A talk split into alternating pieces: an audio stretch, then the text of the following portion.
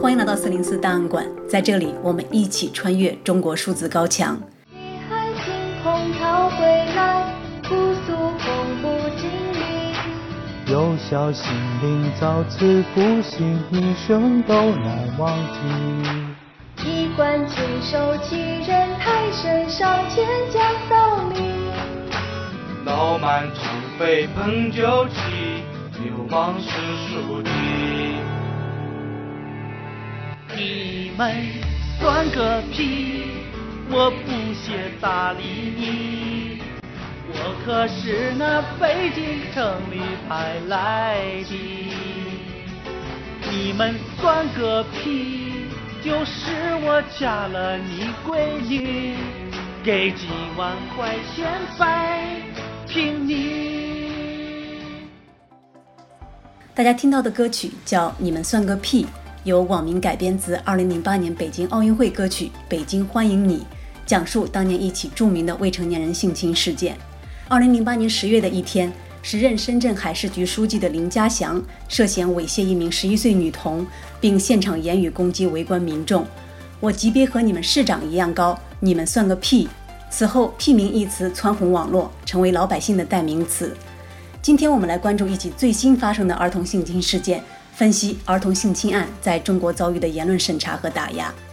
二零二一年十月十一日，犯罪案件分析类微信公众号“房间内的粉色大象”刊登了一则读者投稿。在这则投稿中，作者失落的一角讲述了去年他四岁的儿子遭遇性侵之后，他为之维权重重受挫的经历。令作者和许多人没有想到的是，这起性侵案件发生在四川省一所省级重点公立幼儿园。而在这之前，人们普遍认为公立幼儿园更安全，不会出现虐童事件。据文章作者讲述，他四岁的孩子入园没多久，就遭遇了来自教师的体罚、关禁闭。孩子也正是在被关禁闭期间，被园内某成年男子性侵。之后，孩子开始频繁做噩梦，激烈抗拒去学校，还出现其他一些行为问题。在试图报警维权的过程中，作者遭遇了园方的威胁阻挠，派出所警察以男孩不可能遭遇性侵为由的拒绝立案。此外，省社工联合会的心理救援队也以儿童性侵维权未见成功先例为由，劝他放弃。直到今天，该案仍未被派出所立案，维权希望渺茫。而这一创伤经历也使作者患上了抑郁症，目前他和孩子都还在接受心理治疗。这篇文章被发布以后，迅速在微信朋友圈刷屏，阅读次数很快达到十万加，足见人们对中国儿童性侵问题的关注。由于社会观念的保守和制度的不作为，儿童性侵案件的受害者本人及其家庭往往被迫选择沉默，最后得以曝光出来的案件只是实际案例的冰山一角。然而，已知的中国儿童性侵统计数字依然触目惊心。二零一五年，中国农业大学教授方向明在世界卫生组织的一份综述报告中指出，中国儿童遭受成年人以某种形式性侵害的比例高达百分之九。照此推算，在中国，十八岁以下曾遭性侵的受害者可能多达两千五百万人。另据女童保护网络监控数据的不完全统计，仅二零二零年一年，媒体公开报道的性侵儿童案例就有三百三十二起，受害人数达八百四十五人，其中女童占九成，而年龄最小的受害者仅一岁。此外，根据官方通讯社新华社的报道，从二零一五年到二零一八年四年间，中国法院共审结一万多起涉及猥亵儿童的案件。面对如此普遍的儿童性侵案例，中国的司法执法系统又为受害者及其家庭提供了怎样的保护呢？中国政法大学刑法学教授阮其林曾指出，虽然刑法规定强奸罪的顶格刑是死刑，但一般只适用于三次以上并伴随暴力的极恶劣情况。根据最高人民法院量刑指导意见，强奸一次仅涉及一名幼女的普通强奸，多数刑期只有三到五年。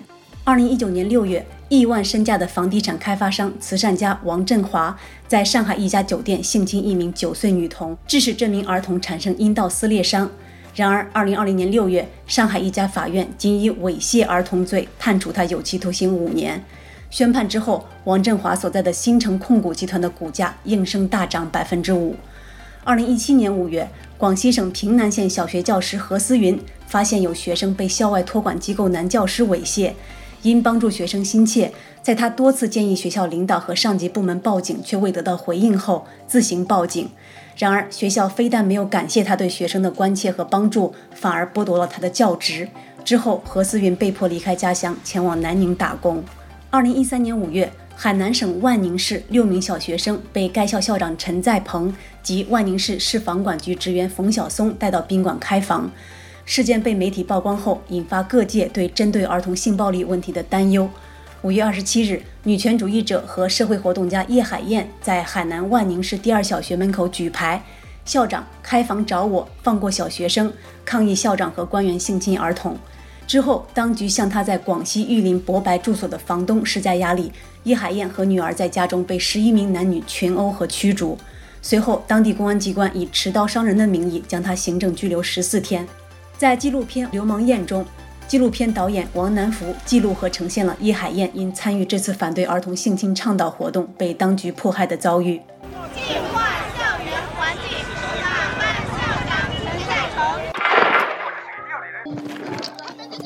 我我认为他们已经违法了，我认为我的安全受到威胁。然后刚才已经打打了报警电话，打了好长时间了，但是警察一直到现在还没有来。你只要不出示证件，我们都可以传唤你，就还吗？传唤。我不是什么人，我不用来。我也不知道是谁呀，是不是啊？哎，你上午不是去了吗？你不是调查你？我去的时候我没看见啊。反正我已经告知你，我没有权利签收你的文件，是吧？那你今天去叶海燕家干啥？也没权利来。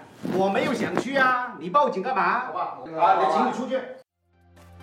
叶海燕母女因此被迫迁居北京，然而他们在北京也多次遭遇房东驱逐。叶海燕本人的微信公众号也多次被封禁，护照也被官方没收。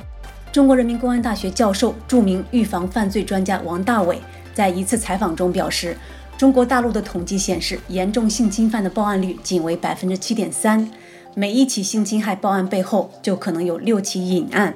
鉴于中国官方对儿童性侵问题的处理方式，这样低的报案率并不让人感到意外。那么，中国官方为何对儿童性侵案的民间维权如临大敌呢？视频人常平指出。任何权利，包括身体权利的唤醒，都会引发更多的权利主张。这一点，当局无疑比喊冤者清醒。这就是为什么，为了让孩子听党的话，要让他们在方方面面都学会听话。权利观念具有一致性，因此我们在教孩子对权势者逆来顺受的时候，也就是在教他们对性侵者忍气吞声。常平还分析说，中国的法官和警察都在忙什么呢？毫无疑问，他们在打压民间组织、抓捕异议人士、软禁政治犯家属方面投入的力量，远远大过保护儿童。那些为儿童性侵案痛心疾首、大声呼吁的人们，也应该知道，每当一个异议人士被抄家，一个维权律师被拘捕，一个女权组织被取缔，都意味着又有多少儿童权利没有得到保护，多少性犯罪分子逃脱法网，多少丑恶污秽正在滋生。中国数字时代 CDT 致力于记录和传播中文互联网上被审查的信息，以及人们与审查对抗的努力。我们邀请您参加敏感词开源研究项目和404文章存档项目，为记录和对抗中国网络审查做出你的贡献。详情请访问我们的网站 cdt.media。